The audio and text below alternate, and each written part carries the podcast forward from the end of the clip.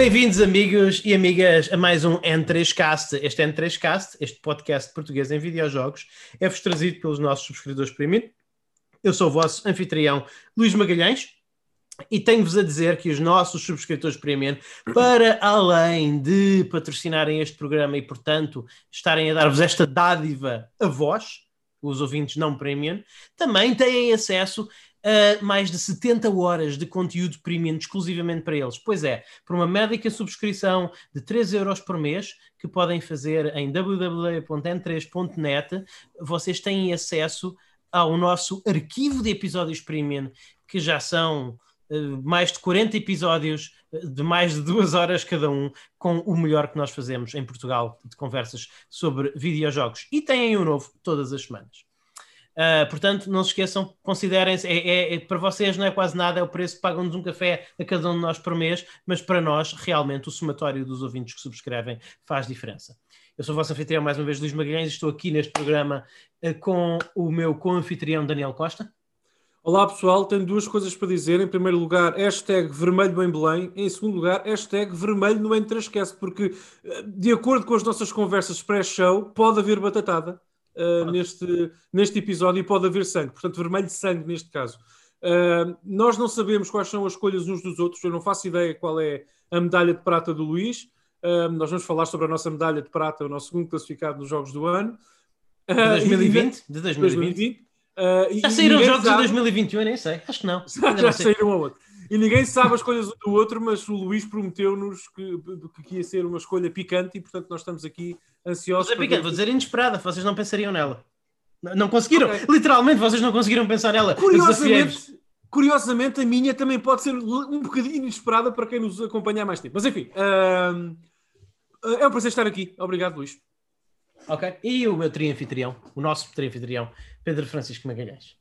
Olá a todos. A cada passo que damos estes Game of the Year Awards do N3Cast estão a ficar cada vez mais entusiasmantes. Uhum. Uh, vamos ver o que é que isto no fim vai resultar, mas uma coisa vos digo, já há muito que eu esperava por este momento, é pá, e vai ser um gozo enorme irmos até ao fim. Eu estou muito ansioso pela tua medalha de prata. Depois do, do bronze a Cyberpunk, eu acho que. Sim.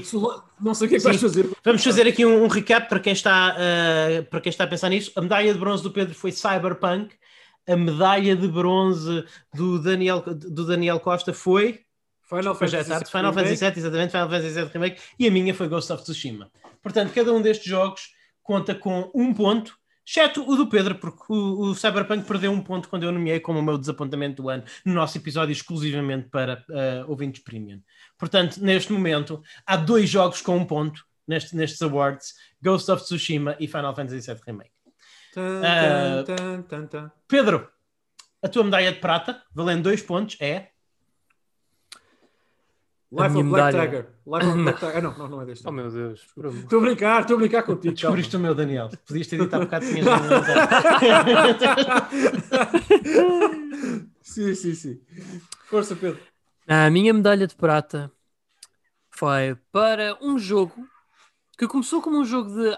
Aliás, isto foi um jogo que na altura não era um jogo, foi uma mod que foi lançada, penso em 2005, ou pelo menos já em desenvolvimento há 2005, que depois se tornou num jogo standalone que foi vendido na Steam em Early Access em 2015 uhum. e só em 2020 é que saiu na sua versão final. Meu Deus do céu! E é? Esse jogo é Black Mesa. Uau! Ah, sim. Uau. Não, não teria adivinhado isto. Não teria okay. conseguido adivinhar. Black Mesa, um remake do Half-Life original, certo? Yep. O, o jogo, o jogo que, que, que destruiu o género dos first person shooters. Conta-me mais, Pedro, conta-me mais. Ora, Espera aí, um remake do quê? Desculpa, um remake do, do quê? primeiro Half-Life. Ah, do primeiro Half-Life, certo, certo, exatamente. Sim, sim, sim. Desculpa, Pedro, força. É assim, eu vou dizer-vos uma coisa. Remake ou remaster, acho... já agora? Desculpa. É um remake, é um remake. É um remake. É um remake. Okay. imagens, é remake, sim. Okay. Isto okay, é um remake, portanto, é. Portanto, estrutura, level design diferentes, armas. Sim, há mais... grandes okay. diferenças, há grandes diferenças neste jogo. Muitas delas, até okay. perdão a dizer, para melhor. O que não é muito difícil, porque o, o primeiro Half-Life, embora eu considere bom jogo, mostra a sua idade. Mas é assim, isto é um remake que eu acho que também as pessoas só conseguem tirar melhor proveito dele em termos de comparação depois de jogarem o original. Mas, epá, isto sim é um remake, rapaziada. Isto aqui, o pessoal que trabalhou nisto, epá, isto é o que se pode chamar realmente de um, proje- um passion project. Vê-se. Mas, de início Pedro, eu, eu- eu peço desculpa, só para, também para elucidar os nossos ouvintes, até mais do que a mim, eh, importa mais. Mas a Valve não teve mão nisto, pois não? A Valve não Ah, teve. não, tudo o que eles fizeram foi, viram que isto era uma cena, um remake do Half-Life estava a ser feito, o Gabe Newell eh, disse-nos, ok, podem continuar isto à vontade. Ah, podemos pôr na loja, Sr. Newell. Oh, força, força, força, dê-me o apoio. E tem, e Isto é uma pago coisa que a Valve faz muito melhor que a Nintendo. Mas a Valve Yeah. recebe dinheiro por isto? Tem alguma Recebe- contrapartida? eh, Recebe 20% por venderem o jogo no Steam. Ah, tá bem, mas não está licenciado, não é um produto oficial Não, da não, Valve. não, Pronto, não. não, tem. Não, não é, não- eh, tecnicamente a, Valve não considera isto como canon, para teres noção, mas eles aceitam isto Também como... percebo, também percebo Claro. que não aceita. Sim, sim, sim. Claro. Ok. Mas, Ok. epá, Boa, boa, boa. É, eu, pelo menos, eu acho que.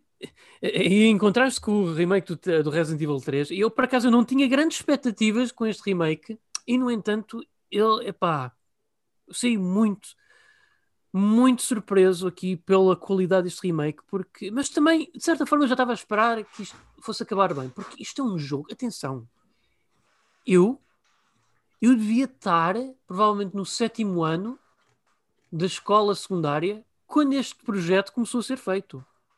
Uhum. Isto Oh, já anda em sério? isto, A sério? em Uau. 2005, isto começou É um em projeto 2005. grande. Uau. Este jogo tem 15 anos de desenvolvimento. É o quão grande é. Eu, eu, eu tenho, eu vi imagens, tem um aspecto incrível. Tá, tá- parece muito bom, realmente. E agora Sim, vou sim. dizer a melhor parte, Daniel. Isto está a correr no, no Source. Isto está a correr no mesmo motor de jogo Ah, em sério? que corre o Left 4 Dead 1 e 2, o Portal 1 e 2, o Counter-Strike? Half-Life 2 e o Half-Life 1 e 2. E os devs Ah. epá, esticaram este motor de jogo ao máximo. Isso é impressionante, realmente. É, Não, é, é incrível. Isto é- praticamente parece um jogo next gen jogado nos máximos e, e é incrível. Bom. É assim, ah, por onde é que eu posso começar? Eu acho que o level design, eu acho que é a melhor parte deste jogo, porque um dos grandes problemas que o Half-Life original tinha é que tinha Hum. muitos corredores vazios e áreas expansivas sem nada. Aqui, Quartos, va- quartos vazios. sim, sim, é assim, Não- muitos yeah. deles ainda estão para enfeitar, mas já não é uma, uma, uma situação tão grave e muitos deles Uhum. podemos encontrar a munição. Uma coisa que também faz melhor que o original é que o combate, embora não seja tipo algo extraordinário, é, é, é muito melhor que o do. Half-Life original. Ou seja, o que eu quero dizer é que não é nenhum Doom 2016, mas é muito mais dinâmico, mais fluido, dá gozo combater para o que é. Ah, e até a AI dos inimigos está marcadamente melhorada. Eu acho que, os, o- acho que os soldados, por exemplo, aqui não são quase em bots. Ah, são inimigos que realmente foram equilibrados para um combate justo. Porque muitas vezes a melhor forma de combater um inimigo no Half-Life original era tipo eh, andarmos ali aos bocadinhos com o teclado, a chegarmos ao pé das paredes e tentar apanhar aquele pixel do pé de um soldado e disparar nele, porque se estivermos a disparar nos soldados sem que eles nos detetem, eh, eles praticamente não reagem grande coisa aos tiros, tipo, reagem Ok. do género, ah, levei um tiro, e pronto, eles continuam sempre assim desde que não, não nos vejam, façamos Como um a generalidade das pessoas, não é? Claro, ah, ah, veio um tiro que chatice. E estes, e estes soldados também já não são soldados tipo tentam desmandar uma granada, deixam a granada cair no chão, ficam ali parados como se nada fa- fosse, Sim. dizem grenade e pronto, aquilo explode e eles morrem. Portanto, Uhum. a inteligência artificial aqui está melhorada, mas não ao ponto de ser uma coisa Sim, sim. ah, desequilibrada. Também desapareceram aqueles elementos de plataformas mais irritantes, assim como os spikes de dificuldade. Epá, e de uma forma geral o jogo é muito mais fluido, tem uma melhor, eh, tem um melhor pacing. Por exemplo, havia um nível, um, um dos capítulos que era dos que eu menos gostava, que é o On the Rail, está muito mais streamlined. Era, era um capítulo que, para terem noção, vocês andavam em carris constantemente, a fazer o mapa em carris e a parar com o carril de vez em quando algumas áreas para ir ativando cercas e assim. Aqui não. Aqui os carris seguem sempre em frente, há uma área ou outra que paramos para resolver um puzzle ou outro, mas não, nunca abusa do vosso tempo a fazer aquele capítulo. É um capítulo mais dinâmico, há mais áreas a explorar, passa-se muito menos tempo nos carris, o que é ótimo. E há sete pistas que estão melhores, como por exemplo a do foguetão, ah, também ah, o, o We've Got Hostels também está muito melhor ah, em termos de, de estrutura e apresentação. Não é tipo uma daqueles segmentos onde ah, tinhas, tinham umas caixas de contentores onde podiam usar para se proteger do tiroteio. Aqui ah, os combates são mais abertos, mas justos, dá mais uma ideia de ação e adrenalina, o que é fantástico. Mas eu acho que a minha set piece preferida deste jogo, e de longe a cereja no topo desta equipa, Uhum. e o motivo pelos quais eles demoraram tanto com, para que este jogo se o Early Access. Sim. É, mas também é verdade, como encontrar o jogo original não era muito difícil. É o capítulo de Zen. Hum. Zen aqui parece realmente um mundo extraterrestre bem formado. É, eu até atrevo a dizer, é, coisa, é das coisas mais bonitas que eu vi desta geração. É, é aquilo. Luís Carlos, eu vou-te dizer, se tu ainda tiveres PC para um 4K, para 4K a 60 frames por segundo, quando tu jogares Claro este jogo no PC, epá, quando tu chegares a Zen, Ainda mais source. vais ficar, boca, vais ficar a boca aberta. Aquilo quase que parece uma coisa saída de Destiny 2. Nice. Quase. Fixe, fixe, fixe. É fantástico. E é para, agora aquilo parece realmente um mundo alienígena natural e bem formado. A direção artística é fantástica. E ao contrário do original, que só tínhamos ali uns momentos em que tipo vínhamos um cientista morto ou outro, aqui realmente vêm-se umas tendas, vêm uns, uns fatos de have suit espalhados. Dá Uhum. mesmo, ah, em Uhum. termos de lore, dá mesmo a entender que houve ali uma presença da Black Mesa naquele sítio, como eles andaram a explorar aquele planeta. E até inclusive nós nos deparamos com uma aldeia de Vortigontes que nos ajudam a perceber melhor porque é que os Vortigontes naque- naque- neste jogo estavam contra nós e não no segundo, no, no segundo jogo, o que é fantástico. Ainda há aquele, daquele storytelling narrativo dinâmico, mas está bem feito, ó, está muito bem feito e não quebra com o pacing, ao contrário do pacing do jogo, ao contrário do primeiro jogo. Eu gostei muito disso. E também há muita atenção ao detalhe. Ah, por exemplo, ah, alguns capítulos têm. ah, antes de passar para isso, o, primeiro, o Uhum. Zen do primeiro jogo era terrível no sentido que começávamos o capítulo com um segmento de plataformas muito mal realizado. Aqui não, não há Isso é a pior disso. parte do Half-Life original, são os segmentos de plataforma. Pois é, mas aqui também tens uma coisa muito boa. Uh, de antes no Half-Life original, quando tu tinhas a habilidade para fazer um tipo um, um daqueles saltos enormes, tipo lunge, não te sei explicar, É- era um salto impulsional. Tu aí tinhas que segurar em shift e carregar espaço mais frente. Aqui não, basta carregar duas vezes em salto que o Gordon faz-te logo um salto impulsional, o que para mim faz muito mais sentido do que estar a segurar Uhum. estar a fazer crouch, salto e frente. Faz muito mais sentido. E é muito mais friendly para teclado e rato. E depois há atenção ao detalhe também no jogo. Aqui os cientistas todos têm caras diferentes, al- aleatoriamente geradas, para dar ali uma sensação de Uhum. naturalidade nos personagens que nos surgem. Há atenção Ok. ao detalhe que me referi. Ah, por exemplo, muitos dos corredores têm sprinklers. Se nós de- pegarmos fogo a um inimigo, os sprinklers ativam e deitam com água e até apagam o fogo do inimigo, que é espetacular. Nice. Epá, É eu- fixe, eu não-. Estou a ver que o, filme, eu- é, é que o, o mundo é bastante interativo. Mas É, eh, é. eu tenho algumas coisas. Eu tenho que perguntar sempre aquelas coisas que pergunto em relação a FPS. Pedro, eh, em primeiro lugar, a estrutura do level design. E em segundo lugar, as armas.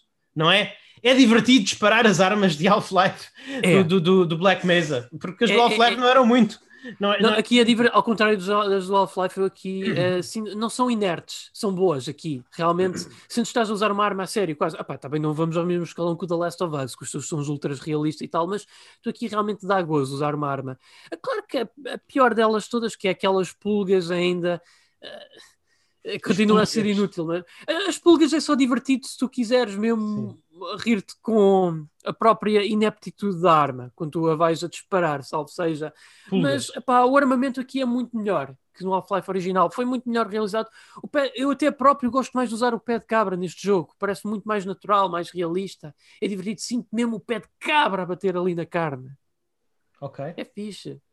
Pronto. Vamos isolar esse clipe de som. Sinto mesmo o pé de cabra a bater ali na carne. Sempre Acho que é mesmo um- pé de cabra É um bom título. para- Exatamente. para E como é que está a estrutura? Como é que, como é que eles modificaram aquela estrutura muito linear, muito básica do, dos Ah, níveis do, do, do, do- Half-Life? para começar, cortaram muito. Estou muito impressionado com a tua escolha, Pedro. Eu nunca imaginaria. nu- nu- Eu nunca, também não. Nunca, nunca imaginaria que seria. Por acaso acho que já consegui adivinhar qual é a escolha do Luís. Acho, acho que é a escolha do Luís. Tive agora uma. Uma. E, por acaso tem a ver com a escolha do Pedro. Mas sim, sim, força. Uh, eu acho que o jogo está muito mais streamlined. É, é assim, pronto, não é corredores, mas há ali uma linearidade, óbvio, mas também há backtracking, em parte por causa dos puzzles, que acho que são dos puzzles com que realmente me divirto a resolver puzzles. Não houve lá um único puzzle que fosse secante. Até aquela batalha contra os Barnacles, aqueles tentáculos grandes verdes que saem Sim, sim, do, sim, sim, sim, de um pit. Epá, no, no Half-Life original eu gostava porque era aquele jogo, era aquele momento em que realmente o jogo obrigava-vos a mudar, a usar a, a mecânica de stealth, que não vos explica, só, só, só no tutorial, se fizer no tutorial, mas aqui falam com o NPC e ele até vos diz: Ei, tu tens de ser silencioso porque estas coisas são muito sensíveis ao som e tal. Epá, aquilo basicamente é um grande puzzle, mas é um puzzle muito, muito, Portanto, muito Pedro, é, é o melhor remake e ou reboot não oficial da história. É, Sim, é, dúvida. do Half-Life. Acho que os fãs fizeram Ao contrário um de outros remakes e reboots que nós já falámos neste programa, este é muito melhor do que o original. E, e- e já É, agora, sim. Feita eh, por eh, Por fãs. quem- exatamente quem, quem é que sabe melhor fazer. Por isso é que eu digo, nós às vezes falamos eh, fazer jogos é uma arte e, muito respeito às pessoas que os fazem, mas às vezes o, ma- mas às vezes os jogadores sabem mais do que, do que faz um bom jogo do que algumas pessoas que trabalham, do que muitas pessoas, arrisco dizer, que trabalham na indústria dos videojogos. Ah, isso é uma verdade absoluta da vida. Isso não, há dúvida nenhuma sobre isso. Uhum. Enfim. Pois é, Pedro, eu não tenho grandes perguntas Não, a fazer. boa não se escolha, boa Daniel, escolha, boa não sei se o escolha. Daniel quer fazer, mas eh, muito Não. contente por termos este. Continuamos a ter Black Horses nas nossas, nos nossos, nas nossas escolhas de jogo do ano. Eh, coisas inesperadas e é muito bom. Eh, acredito que os ouvintes gostem. Eu gostei muito e, e fiquei Também. entusiasmado por experimentar esse jogo. Eu, mais do que perguntas, tenho vontade de experimentar, sinceramente, Sim. porque vocês já sabem. eu E tu falo agora tens um PC vezes- de gaming, Daniel. Portanto, Sim, sim, eu, eu, eu falo às vezes sobre isso, mas muito levezinho, confesso-vos, até por vontade minha, falo- não, não, não, não, costumo falar muito, tempo, muito sobre isso, mas a minha, a minha história com a, com a série Half-Life é extra- extraordinariamente agridoce. Eu não, eu não sou propriamente um grande fã do original. O 2 é melhor, mas o original não me estimula, nunca me estimulou particularmente. Uhum. Portanto, no, seguimento desta escolha do Pedro, e tendo em conta que é assim tão incrível, Pedro, posso bem dar uma oportunidade a isto no Steam. Ahm, e que bom, que bom que gostaste tanto e que bom que a série Half-Life está bem representada em 2020. E também teve o. Half-Life Alex em 2020, não é? Sim, sim. Ah, portanto, Foi um grande regresso para a série. um Um excelente, regresso- ano para o, Half- um excelente ano para o Half-Life. Talvez excelente daqui a 10 anos tenhamos Half-Life 3. Sim, sim, Quem sabe? Quem sabe, Confirmado. 2030. Ah, Daniel, a tua escolha? Uh, bom, eu. É curioso porque eu estive. Devo, devo confessar-vos isto, pessoal. Eu estive para aí desde a noite de Natal até há 20 minutos antes de gravar este podcast em, em conflito. Uh, porque eu devo dizer-vos uma Eu coisa. já tenho a minha lista feita há uma semana, admito. Não, não, não, eu também tinha esta ideia, mas entre o primeiro e o segundo lugar, portanto, entre o jogo do ano Sim. e a medalha de prata, É verdade. eu tive muita dificuldade. Eu, ta- eu Muita também dificuldade. precisei, eu também tive muita dificuldade. É verdade. Também, Ah. também admito isso. Te- nesse muita aspecto tens razão, Daniel. Desculpa. Admito que me tive a debater assim até, talvez até ao dia de ontem. Talvez ainda tive a E pensar. portanto, aquilo que eu vou dizer é que a diferença de qualidade e o impacto que teve em mim pessoalmente uh, destes dois primeiros, desta medalha de prata e depois mais à frente falamos noutro episódio sobre o, o jogo do ano, uh, uh, é muito superior à, à minha medalha de bronze ao Final Fantasy VII Remake, redu- quase que banaliza o Final Fantasy VII Remake, é impossível, é uma coisa impossível. Uh, a minha medalha de prata, que esse jogo é extraordinário, como já expliquei no episódio anterior, um, e também o jogo que eu escolhi para a surpresa do ano. Portanto, esses dois jogos foram pontos altos, como devem imaginar, por isso é que eu escolhi Uhum. tanto a medalha de prata, a medalha de bronze, como a surpresa do ano, no meu ano de vídeo, videojogável, mas são experiência- experiências distantes da do meu jogo do ano e da minha medalha de prata. A medalha de prata, e eu faço isto de consciência tranquila, entrego-a a Demon Souls.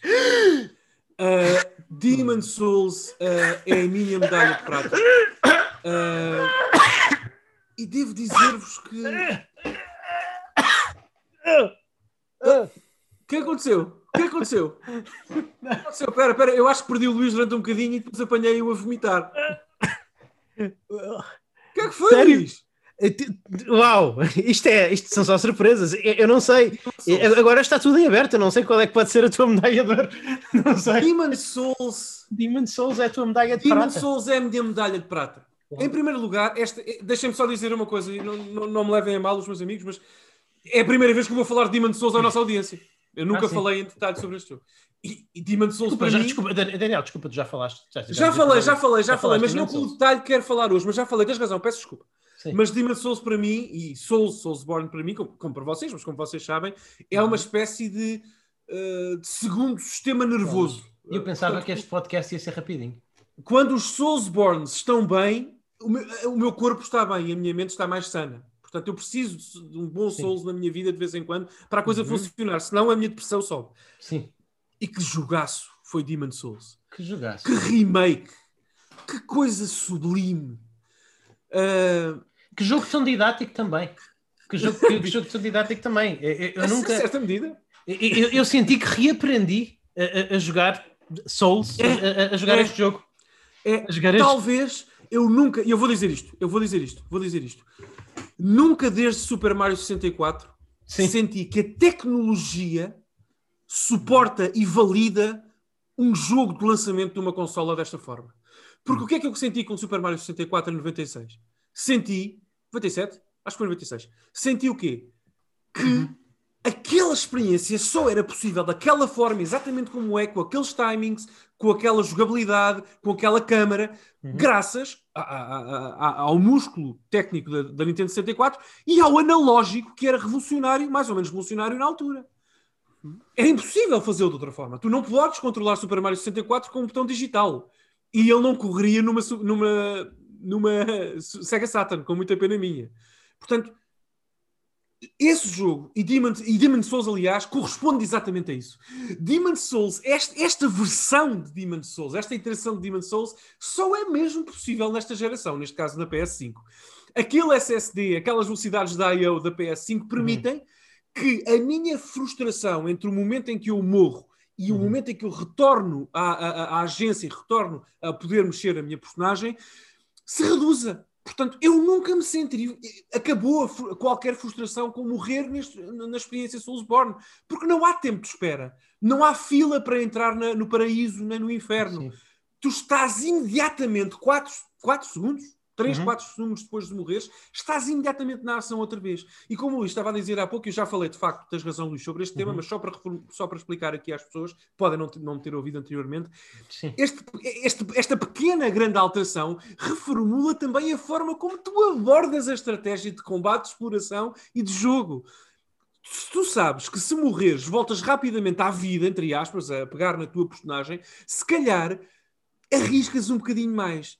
Se calhar tens mais Uhum. destreza a tentar encontrar determinadas coisas e puxar um bocadinho mais a tua barra de vida para chegar àquele ponto que queres chegar. Porque não tens, por- porque perdes menos. Perdes menos no tempo que perdes Sim. na vida real a, a voltar É. àquele, àquele, àquele, àquele momento se morreres. E isso é Sim, sim, sim. profundamente revolucionário no formato Soulsborne. Eu não sei Eh, se diria profundamente revolucionário. Não, Ah, não, não, eu- não, eu não, eu não sei se vou tão longe, ma- mas, certamente que eu aprecio muito mais a estrutura do Demon Souls do que até, nesse aspecto, do que até o Metroidvania, a estrutura Metroidvania que eu gosto tanto do, do, Dark, Souls, do Dark Souls 1 e do Dark Souls 1 e 2. Eu vou dizer. Eu, vou dizer eu acho que, retrospectivamente, eu, eu percebo. Repara, no Dark Souls, o, o- no, Dark, no Dark Souls que eu amo tanto, que é um dos jogos da minha vida, uh, eu cada vez acho que, que é um, um, dos pontos fracos do, do design original desse jogo. É só te permitirem teleportar entre bonfires depois de, depois de derrotares um dos bosses mais sim, difíceis sim, do sim. jogo. Um dos jogos mais difíceis, que é, É verdade, o verdade. Warrenstein and Smog. Eh, que é- e, e aqui isso está disponível desde o início e isso flexibiliza tanto a tua aproximação ao jogo. E, e não é só isso. Este jogo, aquela, aquele primeiro trecho de, de Boletária, do, do, do castelo de Boletária, é, é um, é, é um masterclass, é, é, é uma aula de mestre em game design e em É. tutorial.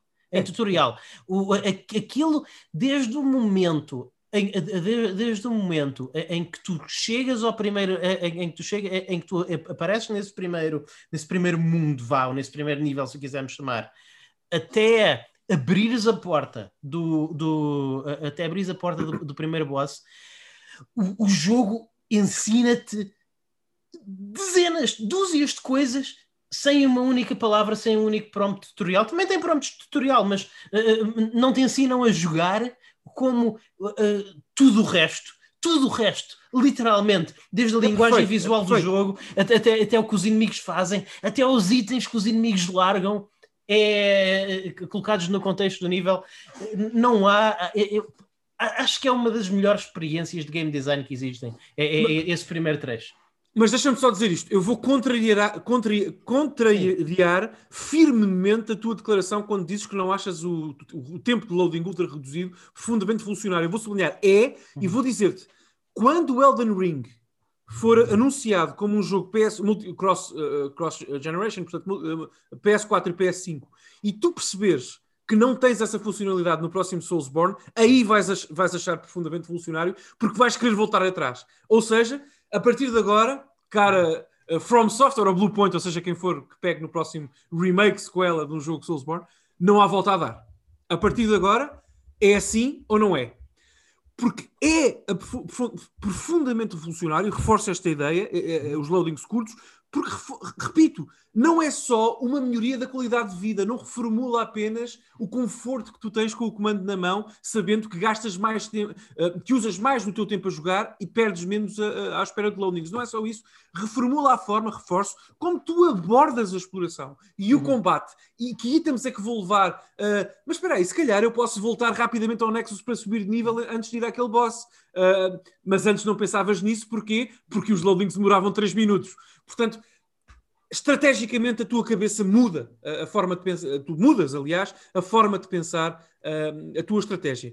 E o que o Luís disse sobre Polateria e essa fase inicial é absolutamente verdade. É um win ao game design, é limpo, é uma espécie de bife Kobe sem hum. gordura. Sim. e grelhado no melhor restaurante do mundo. Portanto, é uma lição de game design e é um jogo que te estimula uh, e te provoca Sim. e te desafia e que te recompensa. Eu acho. E que te faz, deixa-me só terminar, e que te Sim. recompensa e que te faz sentir frustrado contigo próprio. Porquê é que eu não equipei aquele anel? Porquê é que não levei o escudo uh, contra fogo? Porquê é que não içei o escudo neste não, momento? Sim. Porquê é que escolhi, escolhi utilizar as duas mãos contra este boss?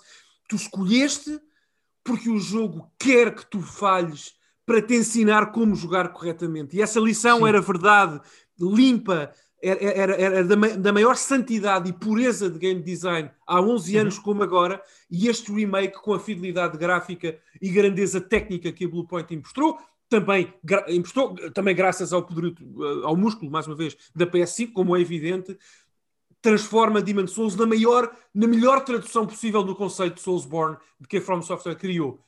Com exceção de Bloodborne, que eu ainda assim considero ser um jogo que a mim, por razões puramente pessoais de preferência, preferência, uhum. não técnicas, eu acho o pico, continua a ser o pico da, da, da carreira da, da, From Software, mas de facto, de resto, no que a Souls diz respeito, há um novo rei. Uhum. E só para concluir, Luís, eu quero te ouvir. Uhum.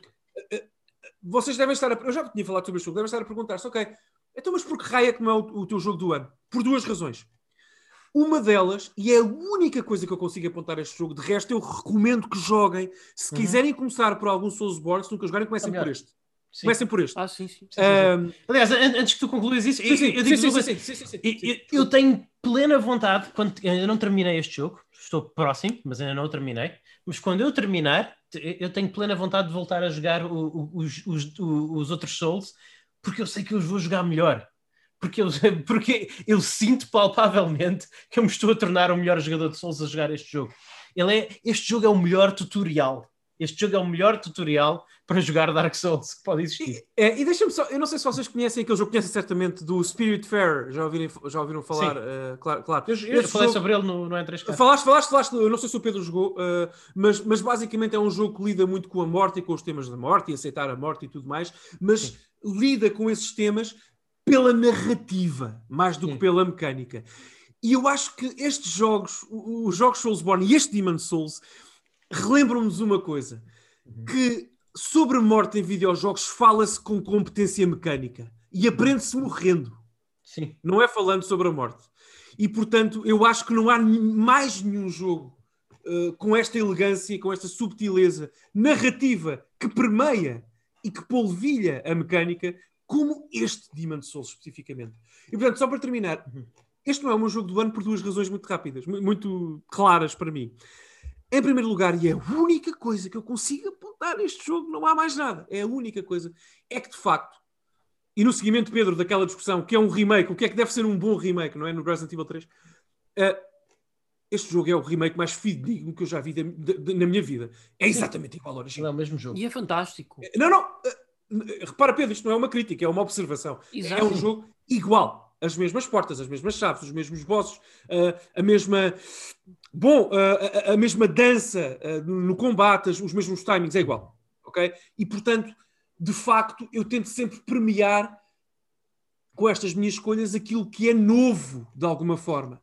e que não foi feito anteriormente. Este é o mesmo jogo que eu joguei há 11 anos, uh, com esta melhoria toda e com esta transformação absoluta que os tempos de loading reduzidos trazem. Mas pronto, isto não é uma grande razão. A segunda razão é uh, o jogo a que eu entreguei a minha medalha de ouro. Mas esse falaremos no próximo episódio. Uh, e portanto, Demon Souls, eu não posso recomendar um jogo mais do que recomendo este. Sim, eu não tenho muito mais a, a dizer, já disse tudo à medida que tu ias falando. Este Sim. jogo é absolutamente excepcional. Boa escolha, Daniel. Uh, é, eu, eu, só fiquei engasgado porque eu ia jurar que este iria ser a tua, uh, que este iria ser a tua medalha de ouro. Também eu, também eu. Impressionaste-me. Impressionaste-me. Porque. Eu também pensei que que ia ser. Assim. Eu. Lá está. Eu, eu só vou dizer. Eu, eu só digo que.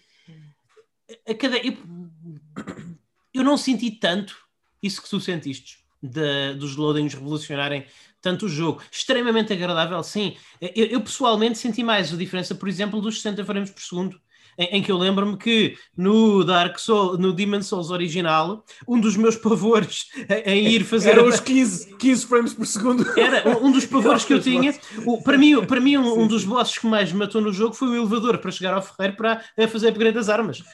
E meio, a volta e meia à fraca frame rate fazia-me tropeçar e lá é eu abaixo e espancarava, escancarava-me no chão, não é? Um, ou, ou, por exemplo. Sim, sim, sim. Havia, há uma parte muito no, no, no, no segundo, no, no, segundo nível, nas montanhas. Segundo quer dizer, lá está, não há uma ordem para os níveis. Sim, sim, mas até, até, até, a forma como eles estão organizados eh, eh, empurra o jogador um bocadinho para ir para esse no segundo lugar. Sim, sim, o, o, o, o, que já agora, spoiler alert, é, é, é, é, um, é um bocadinho um, um, truque para vos bater com, com, o pau de Dark Souls, porque na realidade esse nível é, é um, não é dos.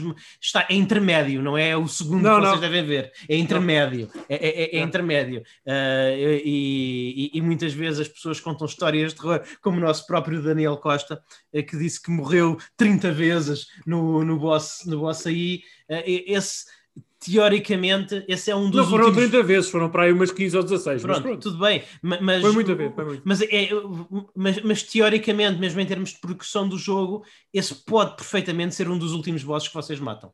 Não, yeah. não é? Aliás, deixa-me dizer-te, eu, eu venci o boss final à primeira e venci mais uns dois ou três bosses à primeira. Sim. Exatamente por essa razão, eu não estava, estava a lembrar, fui pela ordem errada. Pronto, mas eu estava, a, eu, eu, eu estava, eu estava a descrever, lá está, uh, como é, como eu acho que os 60 frames por segundo uh, transforma mais este jogo, porque, uh, por exemplo, nessa parte há uma parte em que tu Uh, tens que te aproximar. Não tens, lá está. É, há muito poucas coisas que tu tens que fazer num Demon Souls. Mas uma das opções mais viáveis é aproximar-te do inimigo que está do, do outro lado de um abismo a tirar bolas de fogo e, e tu, só, tu tens que ir por uma trave. Tens que ir por uma travezinha muito fininha. Se dás um passo em falso cais. Uh, se, yeah. dás um, se dás um passo em falso cais.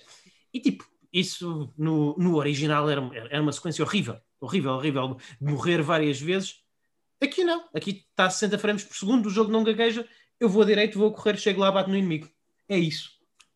É, é isso. E já agora, eu gosto tanto dos efeitos visuais que a Bluepoint trouxe para este são remake. Lindos, são fantásticos. São tão lindos. Que, estás a ver o efeito visual da, da arma quando está enfeitiçada? O Sim. azul a correr quando a levas nas duas mãos.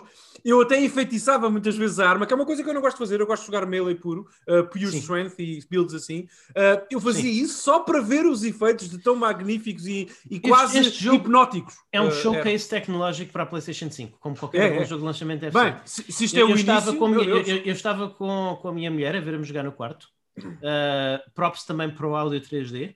não é? estava, estava a atravessar a, sim, sim, sim, estava a atravessar a ponte. Uh, e apareceu aquele dragão, aquele dragão que toda a gente conhece do, do Demon Souls. Eu sabia, sim, sim, que, aquele, eu sabia, eu sabia que aquele dragão ia aparecer, ela não, mas quando o dragão apareceu e, e, e lançou as chamas, e o, eu estava com, o som, com o som surround, e, yeah. e nós ficámos os dois, uau, o que é que foi isto? O que é que foi isto? Porque a é. combinação de visual daquelas chamas, mais o som pelo sistema de som surround abarca toda a sala, é tipo, uau, fenomenal. É, não há, não há, não há palavras. Não, é, não, não há é, palavras. É, não há. Eu sabia, eu conheço, atenção, eu quase platinei, eu quase platinei o Demon Souls na PlayStation 3.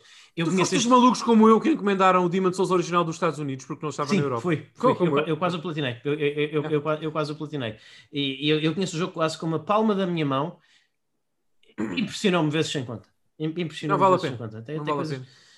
É, é- é impressionante. É, é- é mesmo. É Eu não sei o que é que nós podemos fazer mais, pessoal, caros Não. ouvintes, para, para, para vos convencer a jogar Souls. E, e comecem por este. Claro. Comecem por este. E já agora, eu há pouco utilizei, Pedro, também queria ouvir, não sei se tens alguma coisa a dizer, mas eu, eu fiz a comparação ah, ao Super Mario 64 tecnologicamente e não foi inocente. Pegando no que o Luís acabou de dizer, Luís, eu, eu- eu acho que há aqui um, um problema que este jogo causa.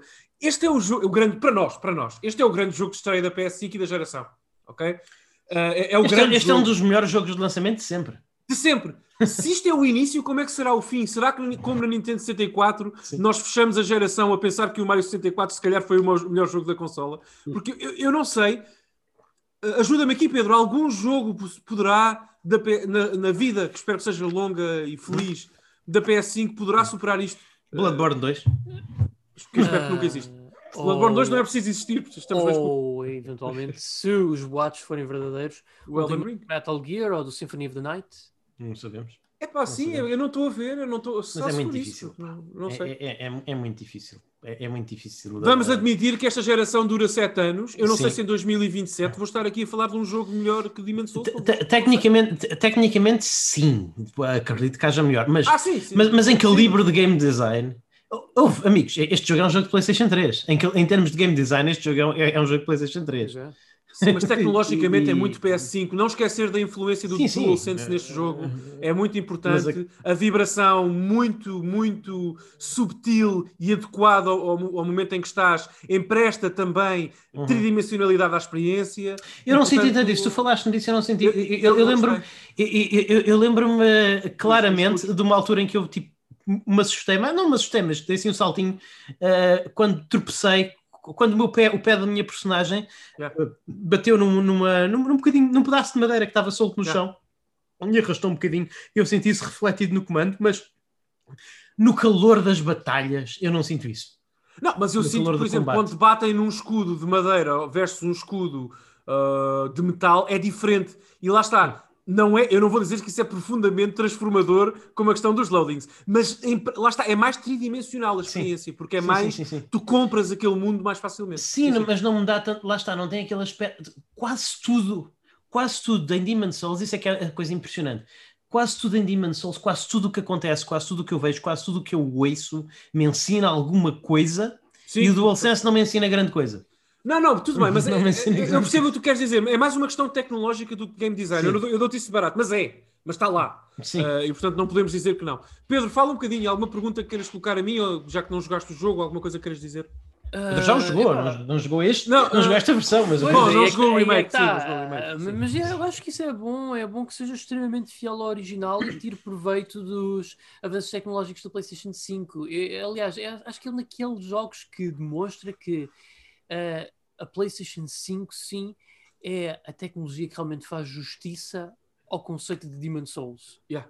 É, Eu- é a melhor eu- plataforma que eu vi até agora, desculpe, exatamente, Pedro, para, para ter um Soulsborne. A, a Series X certamente também, mas como, como a PS5 tem aquela uh, vantagem da, Do da SSD. velocidade do SSD, que, que a Series X também tem, mas uh, as velocidades uh, I.O. são enormes, são maiores que na até- Series X, e realmente é a casa perfeita para este tipo de jogos. Sim, sim. E eu até atrevo-me a dizer que é por isso que, mesmo que a Sony agora numa de trazer mais os seus jogos para PC, este é um daqueles que eu acredito que não venha parar à plataforma. Não, é que não 10 dá. É, é o que o Lu- o Luís já falou sobre isto há Não uns episódios atrás. Este jogo, ou tu tens um PC com uma arquitetura praticamente igual à da PS5, com SSDs de uma velocidade louca, e só funciona nesses PCs, ou então não pode. Não dá, não funciona. Este, tu podes ter um PC de 4 mil euros que ele não corre lá. Tem que ter a arquitetura de PS5 para correr. É um jogo que está. intimamente ligado àquela arquitetura. E isso é que eu acho também fascinante. Por isso é que eu acho que, juntamente com o Mario 64, é o jogo. É, bom, é melhor jogo que o Mario 64, na minha opinião pessoal, não técnica. Uh, mas talvez seja o, o- um dos é, mas ou talvez até o melhor jogo de lançamento que, que eu tenho em memória, juntamente com Soul Ah, sim. Calibur, com Soul Calibur, talvez, por aí, porque sinceramente não, não, não, não tenho memória de outro. Uh, e, e já agora, só para terminar, quero ouvir. Daniel, eu não, eu, não, eu não seria tão definitivo a dizer que ele não pode ir para o PC, afinal de contas, ah, tu ainda hoje no Twitter partilhaste uma versão de Bloodborne na, na PlayStation, na PlayStation Sim, original. Um dia e meio, um dia e meio, um dia e meio. que é- Está incrível. Quem, tá- quem fez aquilo é um gênio. Uh, só para dizer que tivesse uh, este jogo saído o ano passado, ganharia a Resident Evil 2 como meu jogo do ano. Uh, no ano anterior também teria ganho. Eu não sei quem é que escolhi no ano anterior, não sei se foi o ano do Cuphead, acho que sim, mas também teria ganho ao Cuphead. Seria sempre o meu jogo do ano, mas este ano não pôde ser por culpa da minha medalha de ouro e do meu jogo do ano, depois Uau. falaremos mais. Antecipa- antecipação, antecipação. Pois é, malta. Posso fazer uma última aposta sobre qual é a tua. A tua, a Força, tua- Daniel. Agora é a Se hora. eu, fa- se eu falhar, pago-te o jantar, porque é a única, é a última cartada que eu tenho. Pedro, é? ajuda-me aqui. Doom Eternal. Não. Não, não esquece o jogo do Eternal. Shit, shit, Assim, shit. assim como eu. A eu minha acaso- medalha de prata, É que a- ninguém a minha- a minha medalha de prata é 13 Sentinels Aegis Rim, de Vanilla. Oh, sure. Como é que eu não me pensei nisso? Que estúpido. Como é que é possível? Da Vanilla Ware. Malta, Ah. este, este jogo, inicialmente eu nem sabia se eu ia jogar este ano. Porque o, o- aquele período de namoro que nós falamos, a- a- aquele, aquele período de namoro que nós falamos aqui com este, com este jogo, não é que ele seja, não, não é que ele seja mau, mas é, é muito diferente do que vocês estão à espera. Porque este jogo, para começar, ele faz uma coisa que normalmente não faz sentido nos jogos, que ele está, dividido, ele está claramente dividido em três partes. Tu, tu tens um menu em que tu escolhes se queres avançar com a história, que é contada em, em tradicional forma de Vanillaware com gráficos 2D, side-scrolling Sim, sim. lindíssimos, li- lindíssimos. Uh, a tua agência nessa, nessa história é relativamente reduzida, basicamente quando tu falas com personagens ganhas palavras-chave e não, não é simplesmente eh, carregar no X para avançar na história, eh, tens que realmente conseguir usar essas palavras-chave como itens num jogo de puzzle eh, para conseguir avançar com a história. Tens que saber eh, quando falar com os personagens e de que forma falar e que personagens usar para conseguir. Mas não tem fail state. Eh, Depois, um, Não, tem- não tem fail state? não tem, não, não, não tem fail state. O ma- O mais que pode acontecer, o, o mais que pode acontecer nas partes de história é recomeçares o, é, é recomeçares o episódio. Ou seja, é não darem nada e, e depois é outro dia. Sim. Lá está. E, e- e depois é outro dia. Mas enfim, não tem, não tem fail state. Mas depois eh, eh, acontece a coisa mais bizarra quando passamos para a parte que eu não vou dizer que é o jogo propriamente dito, porque também há um, um, um quê de jogo no sentido de ser uma aventura gráfica, não é simplesmente uma visual novel, é uma aventura gráfica na parte de, que, eles, que eles próprios definem como história, como a parte narrativa, mas na parte que eles que, que a Vanilla Ware intitula de Destruction, que é a parte realmente de combate tático, é completa, vai completamente toda, e foi completamente contra todas as minhas expectativas do que eu esperava de um jogo de Vanilla Ware Uhum. que uh, nós temos o, que- o que há aqui é um, um jogo de táticas por turnos uh, no estilo de, de um front mission, ou seja, em que controlamos mechs e controlamos aquelas habilidades típicas dos mechs. Uh, só que a linguagem visual não é a linguagem visual da Vanilla Ware de todo. A linguagem visual é a linguagem visual do Geometry Wars. O que Uau, uau. é, eh, exatamente, ex- exatamente. E, isto foi, quando eu comecei a jogar o jogo, foi uma chapada, foi, foi, um, foi um balde de água fria. O quê? O que é que é isto?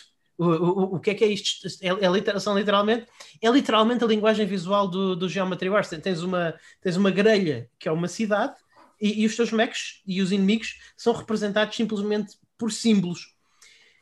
Eh, E, e isto funciona muito bem. Funciona muito bem. É um. Porque é super fluido. É super fluido. Tu podes fazer.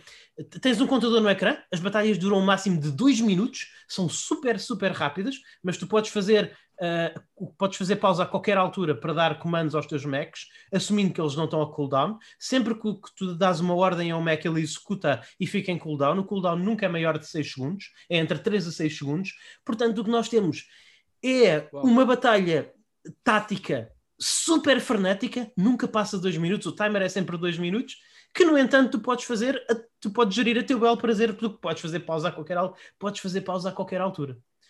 E Uau. é, é a tal elegância de game design aqui que é, é- é, absolutamente fantástico. O jogo já agora tem níveis de dificuldade que tu podes mudar a qualquer altura, mas nem é necessário. Porquê? Porque quando tu estás a jogar estas fases, estas fases de batalha, uma das coisas eh, que tu podes fazer, eh, que tu tens é um score, tens uma pontuação. E a tua pontuação é multiplicada pelas batalhas que tu jogas consecutivamente sem os teus pilotos descansarem. Os teus pilotos, por causa do stress de conduzirem as máquinas, uh, de, conduzirem as máquinas, eles, há, uma quantidade limite de batalhas que eles podem participar de seguida. E, e chama-se 13 Sentinels, portanto, tens 13 pilotos à tua disposição.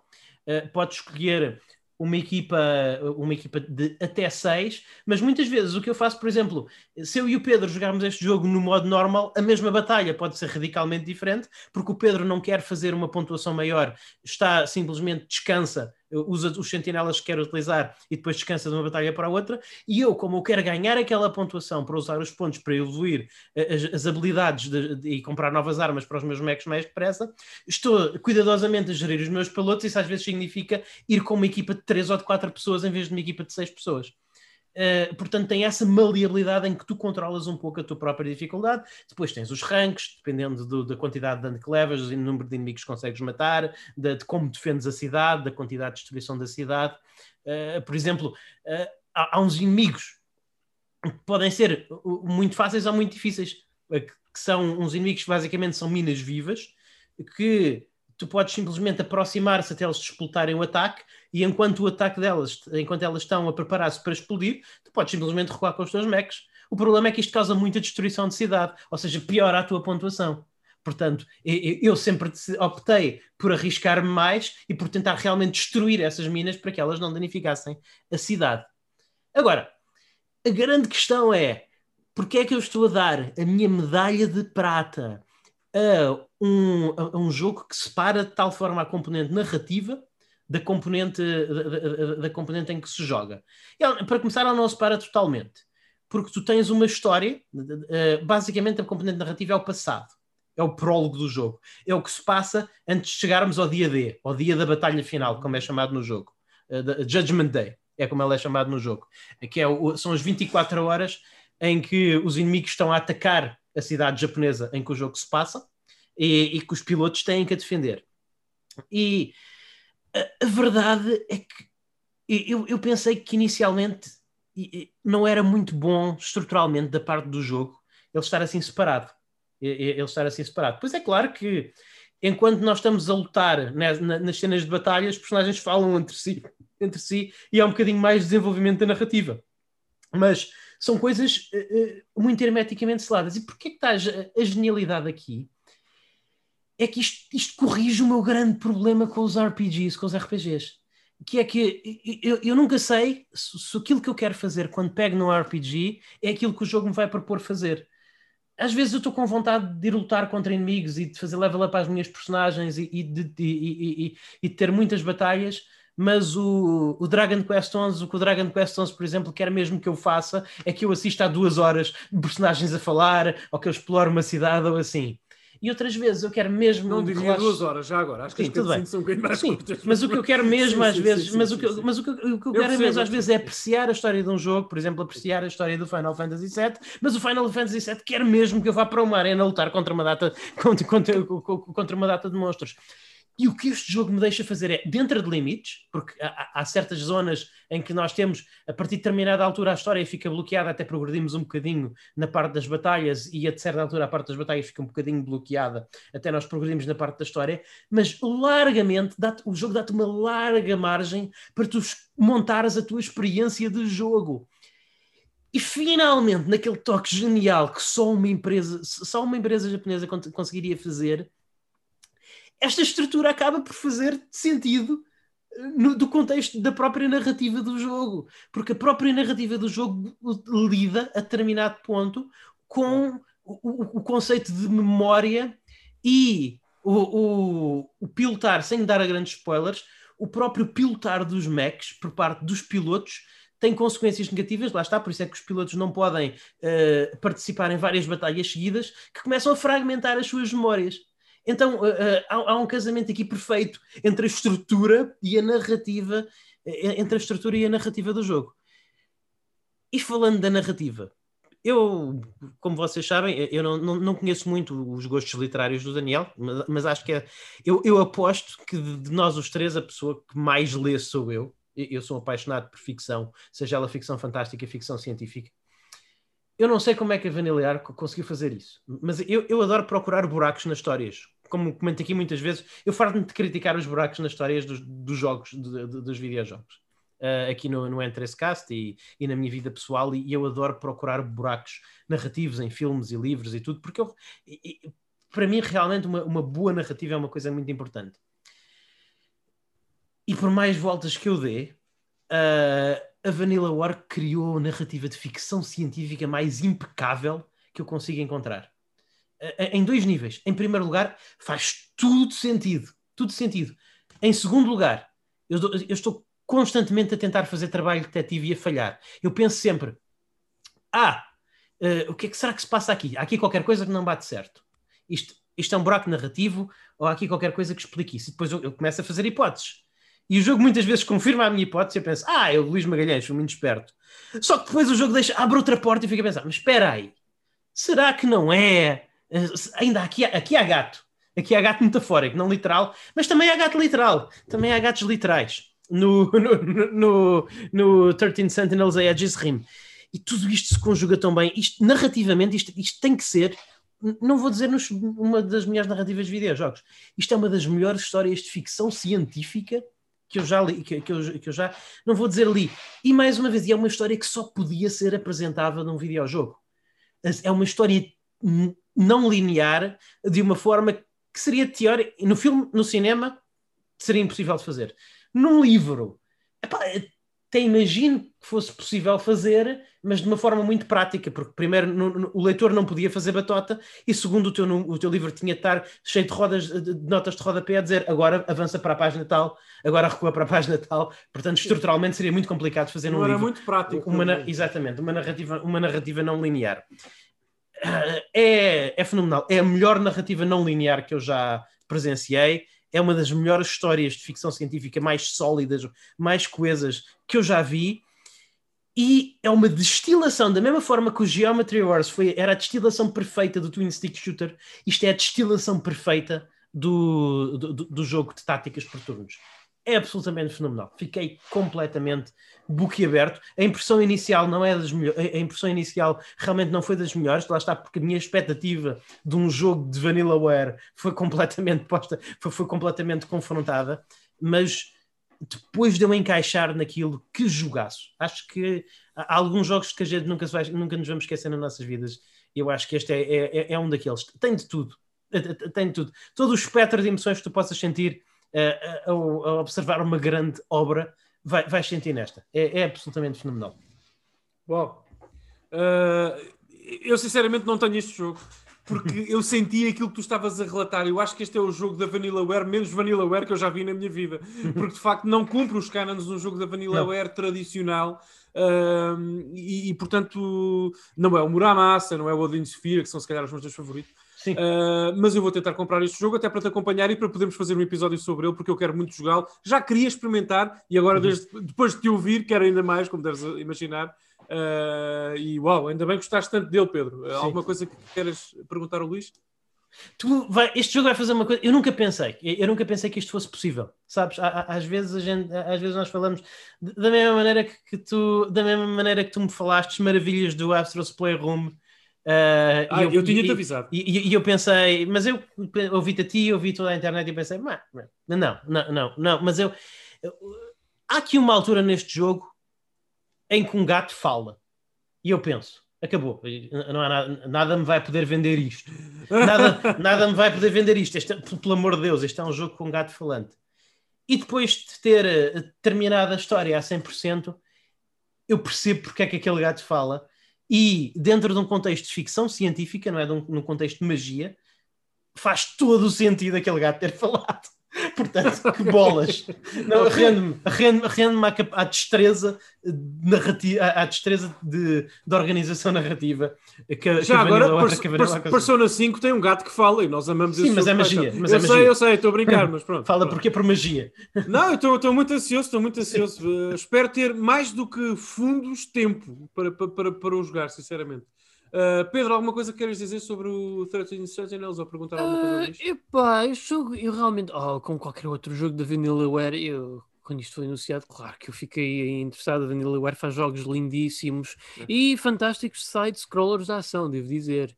Uh, agora, Aqui é que está o problema, é que isto não sai scroller de ação, é um jogo tático e isso deixa-me muito pé atrás, obviamente. Sim. Principalmente sendo exclusivo de consola. Ainda Mas abre os horizontes, Pedro. 2021, experimenta Exatamente. coisas diferentes. E, e é, e é excelente, e, e- é fantástico, é, é- é extremamente acessível, porque lá está, Pedro, as batalhas duram no máximo dois minutos.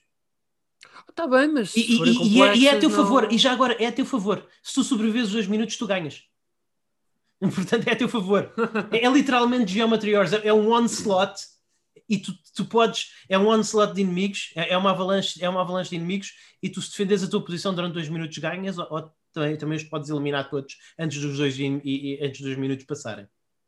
Go, Pedro. É, Go. portanto, Pedro, vai é- lá, é- Pedro, é- vai lá. Lá, lá está. O Luís eu também tinha ceticismo em relação Ele a é- este, a este ser um jogo da Vanillaware, mas o Luís já me vendeu a mim. Ele é brutalmente é, é, é brutalmente acessível daquela forma que os bons jogos o são. O que depende das tuas ambições como jogador à acessibilidade.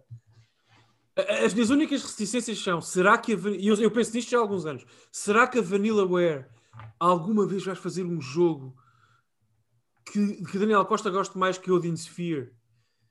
Não sei. Não sei. Eu, acho que o Odin Sphere é o pico, porque lá está.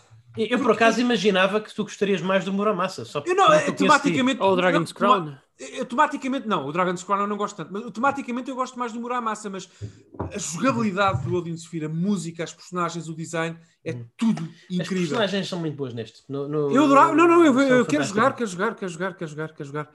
Ah, ok, Pedro, não sei se queres. Eu não vou dizer que tu alguma vais adorar todas as 13 personagens, porque 13 personagens são muitas, mas va- vais ser tocado pela história de mais do que aquelas que tu pensas. Claro, claro, mas eu não tenho, eu não tenho É resistência. muita eu tinha, tinha até ao teu comentário de hoje, tinha algum, ah, alguma dúvida sobre, sobre este jogo. Alguma... Muito difí- foi muito esteve muito próximo de ser a minha medalha de ouro este jogo. Foi muito, foi muito degladiado. Degladiei muito. Apesar, Eu- eu de serem espero- extrema- apesar de serem jogos extremamente, extremamente diferentes, nada a ver um com o outro. Mas... Eu, eu espero agora, excelente escolha, atenção, excelente escolha, não estou a, a minimizar de forma alguma, de forma alguma esta medalha de prata, não estou mesmo, mas eu espero que não hajam sur- surpresas na medalha de ouro, Luís, senão vai haver batatada. Na tua medalha de ouro, na tua medalha de ouro, senão ah, tem que haver batatada. Ah, já tive a surpresa do Tsushima, de Tsushima com a prata e tudo mais, vamos ver. Ah, bom, ah, Pedro, alguma coisa que falta, di- que falta dizer? Eu acho que não, acho que está tudo. Pronto. Tá? Ok, Luís, excelente escolha, acho que estamos fechados, portanto, resume aí a coisa, quem é que ganhou pontos com esta ronda? Claro, é portanto, temos ah, dois pontos para Black Mesa, dois pontos, ah, do- dois pontos para Demon Souls e dois pontos para 13 Sentinels Aegis Rim.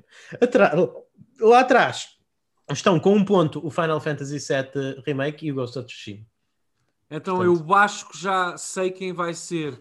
Se eu consigo prever qual vai ser o teu jogo do ano, Luís, eh, e sei qual é o meu, naturalmente, Sim. acho que já sei qual vai ser o jogo do ano oficial do N3Cast, vamos dizer. Vamos ver, v- vamos ver, senhoras e senhores. Descubram no próximo, no próximo episódio eh, e que, entretanto, podem também descobrir outras coisas, como por exemplo, quais é que são os nossos, quais é que são, quais é que foram os nossos maiores desapontamentos do ano, quais é que foram, o, quais é que foram os jogos que nós menos gostámos este ano, os jogos a que demos a, a- a medalha de latão, qual é que é o nosso jogo agressivamente medíocre?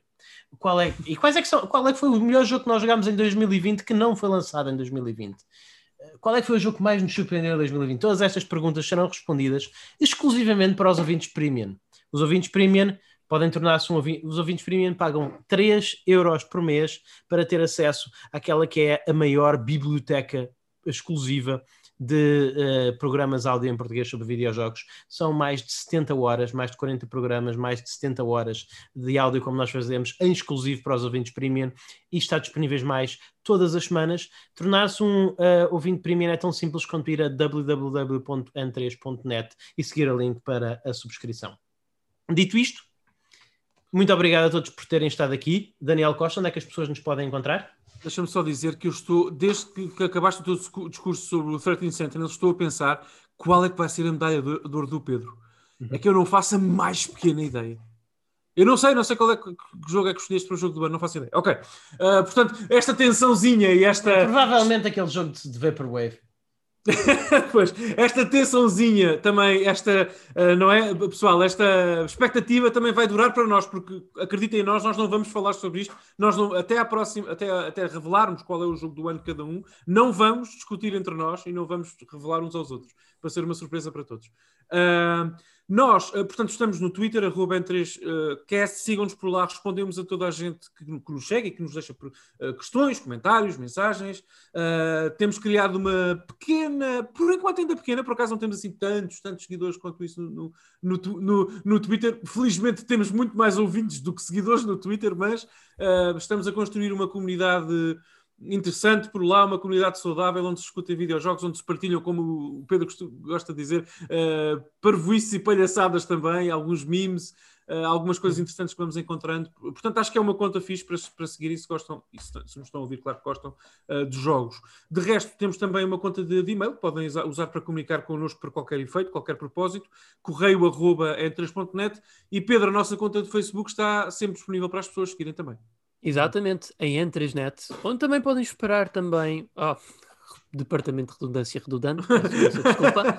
podem, uh, podem contar com a publicação dos nossos casos mais recentes para ficarem a par de quando é que eles vão surgindo, assim também com piadas, mimos e outros materiais relacionados com videojogos para vos animar o dia, porque, pronto, os tempos continuam difíceis com o Covid, pessoal, mas não desesperem, videojogos estão aqui para animar o dia. Fiquem em casa e protejam-se. E também aproveitem esse tempo que estão protegidos em casa, ou quando não podem mesmo e estejam fora, deem-nos o vosso feedback também no Facebook, que é importante. É mais um veículo para nós sabermos como podemos moldar o programa consoante os vossos desejos e nunca hesitem nisso. Estamos cá para vos ouvir, da mesma forma como vocês nos ouvem a nós e só vos temos a agradecer por isso. E joguem, já agora uma recomendação minha para, para, para quem nos ouve, joguem jogos que, que, Façam como o Pedro, joguem os vossos Call of Duty. Joguem jogos que, com os quais não se sentem muito confortáveis este ano. Quem sabe possam descobrir claro. novos gostos. O Luís acabou de dar a medalha de prata de jogo do ano ao 13 Sentinels. Não é um estilo que eu associaria imediatamente a ele neste contexto específico. Portanto, hum, não sei, experimentem coisas diferentes. Eu próprio quero fazer isso, sinceramente. Eu tenho uma vontade enorme, agora não posso por causa do confinamento, mas tenho uma vontade enorme de ir à CEX e comprar os Call of Duty mais baratos que lá estiverem uh, uhum. para te acompanhar, Pedro, e para jogar sei lá, uh, a campanha do Call of Duty Mo sim. Modern Warfare na PS4, nunca sim, joguei. Sim, sim. Lá, que... e, e, é muito fixe, vais gostar. Uh, Já, claro! Modern, nós, primeiro Modern Warfare é genuinamente bom. Nós falamos muito claro. quase todos, quase todos os Call of Duty, com muito poucas exceções, têm excelentes campanhas single player. Nós, nós simplesmente gozamos um bocadinho com o jogo, porque o jogo sai todos os anos e é um bocadinho genérico.